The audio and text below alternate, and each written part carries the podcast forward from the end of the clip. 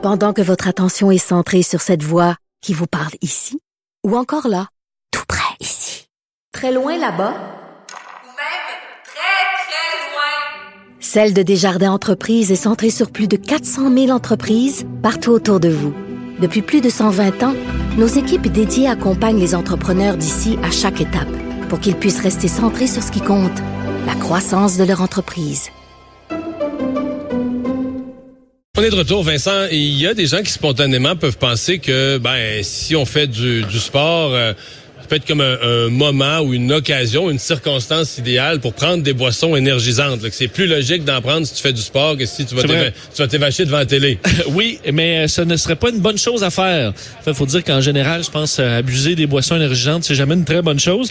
Mais euh, aujourd'hui, en fait, l'Association québécoise des médecins du sport et de l'exercice cette semaine arrive avec des, des mises en garde et des recommandations à propos de la consommation de boissons énergisantes dans un cadre de pratique d'activité sportive. En fait, qu'on suggère carrément, c'est de ne pas en prendre avant, pendant ou directement après euh, de l'exercice physique parce qu'il y a des dangers avec ça. Et pour savoir pourquoi, euh, le docteur Luc Degary est président de l'Association québécoise des médecins du sport et de l'exercice. Euh, bonjour, docteur Degary. Bonjour, M. Dumont. Qu'est-ce qu'on craint? Qu'est-ce qu'on craint? Ben, le pire des craintes, c'est la mort, en fait, euh, parce qu'il y a des gens qui ont des prédispositions à avoir des arythmies, donc des, euh, des battements du cœur qui deviennent irréguliers ou euh, tout à fait insynchronisés, puis ça peut amener jusqu'à la mort. OK. Euh, D'abord, euh, j'ai pas tort de penser qu'il me semble qu'il y a des gens qui associent ça, là, qui disent si je vais aller faire du sport, puis je sais pas, j'ai eu une grosse journée au bureau, puis je suis dans une ligue de sport le vendredi soir, avec je vais me prendre une petite, me prendre une petite boisson énergisante là avant le sport, ça va me ça va me redonner euh, une nouvelle énergie, ça va me booster. Malheureusement, c'est le cas. Et en fait, on, a démontré, puis ce qu'on a démontré aussi dans, dans la lecture, puis les, situations qui sont plus euh, dramatiques qu'on a vues, c'est que souvent les, euh, les boissons énergisantes et l'activité physique augmentent ces risques d'arythmie-là. Donc, les événements plus sérieux qui peuvent arriver là, en en consommant. Là. Si on si on découpait la boisson énergisante dans ses composantes, parce que généralement on nous dit euh, c'est sucre et caféine. Peut-être vous allez me dire d'autres choses, mais euh, comment on comment on ferait le lien entre les composantes, ces deux-là et ou d'autres, et euh, les risques. Qu'est-ce qui est dangereux là-dedans? En fait, c'est un, mix des deux. Un, il y a la quantité de caféine qui est beaucoup plus élevée que ce que les gens peuvent tolérer. si on reprend par exemple la, plupart des, euh, des boissons énergisantes peuvent avoir jusqu'à 180 mg de caféine juste dans une dans une canette. Par rapport, à une, par rapport à une tasse de café, ouais, c'est ça là. Bon, ben un café c'est aux alentours de 100 mg environ. Et c'est quoi le double? Déjà, on est presque à deux cafés dans une bouteille. Ça, c'est la première chose. Mais l'autre chose aussi, c'est qu'il y a beaucoup d'éléments naturels qui sont rajoutés, mais qui sont des stimulants aussi. Et ça, on n'est pas capable de savoir, présentement, on n'est pas capable de prouver si ça fait juste un effet additif ou ça fait un effet multiplicateur de la caféine, qui met encore plus à risque d'avoir des problèmes de santé. OK. Et le sucre dans tout ça, est-ce qu'il joue un rôle ou... Euh? Ben, c'est sûr que ça aide pas. De toute façon, pour la performance, il y a tellement de sucre que ça finit par créer plus nuire, dans le fond, à la performance que aider. Parce que c'est trop de sucre y a beaucoup trop de sucre.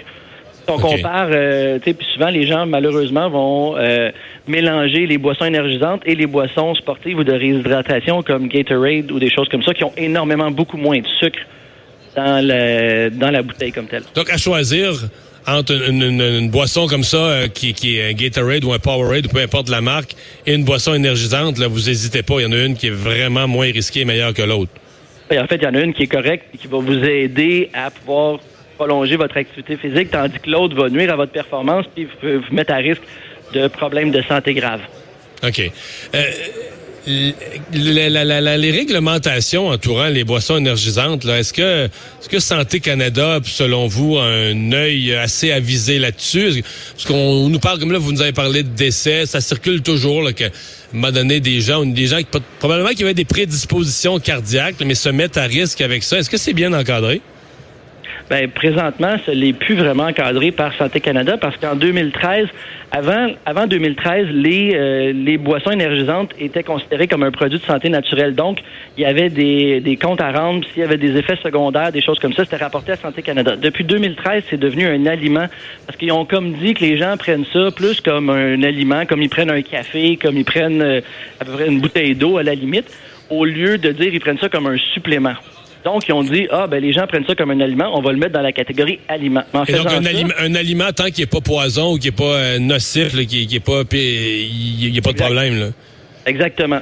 Donc là, ce qui arrive, c'est que pour ce qui est de la dénonciation ou pour rapporter ces effets secondaires-là, Santé Canada s'en lave les mains parce que là, eux autres, c'est un aliment, fait que ça leur appartient plus. Nous, on se retrouve, comme, tu sais, c'est problématique. Donc, depuis 2013, les décès qui ont été, qui ont été peut-être causés par les boissons énergisantes, ben, ils se retrouvent nulle part dans la littérature.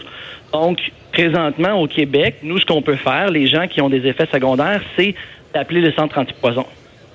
Parce que Carrément. le centre antipoison garde un, tu sais, garde les, les, euh, tous les appels qui ont été faits et les enregistre. Donc, présentement, pour la communauté scientifique, on a à peu près juste ça pour, euh, pour se baquer. Puis, avec les aliments, présentement, ce qui arrive, c'est que les gens, s'ils ont des effets secondaires, doivent contacter euh, la compagnie qui produit le produit, qui fait le produit. Donc, que ce soit Monster ou Guru ou Red Bull. Donc, le- la personne appelle Red Bull, il dit j'ai des effets secondaires. Puis là, c'est à Red Bull de communiquer avec Santé Canada pour dire Ouais. ah ben j'ai un de mes clients qui a eu un effet secondaire. Allez pas plus loin. Là. On- je pense qu'on on a compris que c'est pas. C'est, pas comme ça que ça va s'améliorer. Euh, l'avertissement que vous lancez, est-ce que vous pensez avoir des, des moyens de diffusion? Puis là, je parle euh, sur les lieux où se pratiquent des sports. Est-ce que, par exemple, des avertissements comme ça devraient être dans des centres d'entraînement, euh, des gymnases, des endroits où euh, des, des, des, des arénas, des patinoires, des endroits où des gens vont vont pratiquer le genre de sport où ils seraient ils seraient susceptibles en fonction de la croyance dont je parlais tantôt d'en prendre un petit pour euh, en pensant augmenter leur performance? C'est sûr que la partie éducation est importante, mais nous, comme association, on est quand même limité en termes de grosseur. Là, c'est il faut là, il faut rentrer le gouvernement pour faire de l'éducation. Mhm. On a besoin, on peut pas, nous, à un certain nombre de médecins, d'être capable de tout faire. C'est sûr qu'on partage l'information à nos collègues en médecine familiale, dans tous les autres spécialités, mais on a, on a une certaine capacité à pouvoir diffuser l'information. C'est là qu'on a besoin des autres pour partager, euh, partager cette nouvelle-là. Là. L'Association québécoise des médecins du sport et de l'exercice, euh, vous dites on n'est pas si gros que ça. C'est vrai que c'est une organisation dont on n'entend pas parler si souvent. Vous regroupez qui? Des médecins, par exemple, qui travaillent avec des, équipes sportives, des grosses équipes professionnelles ou des plus petites ligues? C'est quoi exactement comme association? Ben, en fait, principalement, oui, tous les, médecins ou les médecins qui couvrent les- des équipes sportives, mais en fait, on est plusieurs à s'occuper des gens qui sont actifs dans la population en général. Donc, que ce soit n'importe qui, c'est qu'on a décidé de rajouter l'exercice parce que tous les gens qui font de la marche, euh, tous les gens qui font du yoga font toute partie, dans le fond, de notre clientèle. C'est ça qui est, tu sais, donc on a vraiment un éventail de clientèle qui est très large. Et dans, la QMSA, on a des médecins de famille, on a des physiatres, on a des orthopédistes. Il y a même certains physios qui sont membres de l'association. Bien, Luc Degary, merci de nous avoir parlé.